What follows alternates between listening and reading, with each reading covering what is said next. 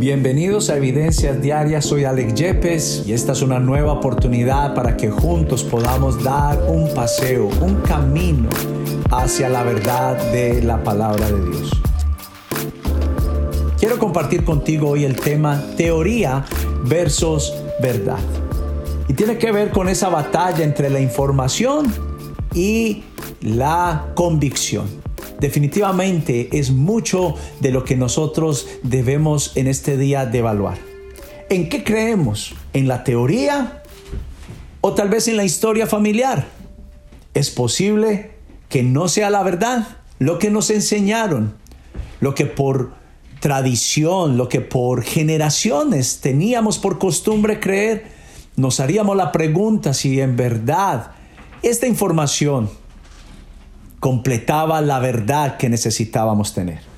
Si es así, confío en que la enseñanza de la verdad, la enseñanza de la investigación será lo que sacará a la luz la verdad. Es importante entender que la teoría tiene que ser confrontada, pasada por el escáner de la verdad. Y esto tiene que ver con ir al original de la información. Ahora la pregunta es, ¿quién tiene la razón? ¿La teoría generacional o la verdad que debe de ser verificada? Porque oye, tal vez por costumbre, por cultura, por enseñanza familiar, recibimos dogmas, doctrinas que no necesariamente son la verdad. Y es nuestro deber tener la investigación. Alguien en las elecciones pasadas en los Estados Unidos, en las presidenciales, varias personas se me acercaron para preguntarme, para pedir mi información de quién yo pensaba que ellos deberían, de quién yo les aconsejaba que ellos deberían votar, si por Hillary Clinton o por Donald Trump. Y mi respuesta no fue ni el uno ni el otro, fue decirles es tiempo de dejar de buscar la información de personas y más bien ir a buscar la investigación. Les dije, ¿por qué no vas y procesas un tiempo de investigación de quién son? Y qué propuestas tienen y después de allí toma una decisión y será una decisión ya llevada no solamente por las copias, sino desde el original. Y qué importante que esa sea la costumbre de nuestra vida, ir al original. Qué tremendo es cuando tal vez nuestra vida ha sido basada en la información de otros. Y hay una tendencia que se ve muy, muy entre los humanos, y es que sale una persona, para confirmar una verdad, no ha sido verificada, no ha sido validada y nuestra tendencia inmediatamente es creerla. Y no tenemos por deber y responsabilidad ir a investigar, validar, verificar si lo que dijo es, es cierto, es verdad. Estudiemos, validemos, investiguemos. Necesitamos un canal de verificación de lo que creemos y por qué creer o no. Y nosotros nos encontramos tal vez, nos encontraremos con la gratísima sorpresa que no necesariamente la información era la verdad. La investigación debe de ser sustentada y debe de tener bases para ser creíble. Y nosotros debemos de tener la claridad que no debemos de padecer por la falta de conocimiento. Es posible que nos hayamos quedado atascados en un momento de nuestra fe por una mala información, por una falta de investigación. Y es una de las cosas que más ha invadido a este mundo. Y que nosotros debemos de entender que la batalla entre la teoría y la verdad privó a muchos de conocerla. Se aferraron más a la tradición enseñada por nuestros padres, por nuestros ancestros, que la verdad de Dios.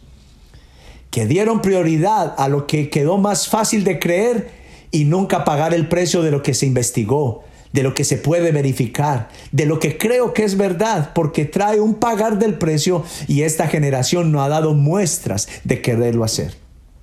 Y también es importante afirmar que la teoría, la tradición y la historia por sí sola carece de credibilidad y es enemiga de la fe.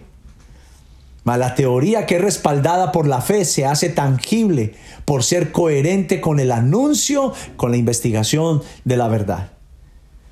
Y quisiera decir uno último.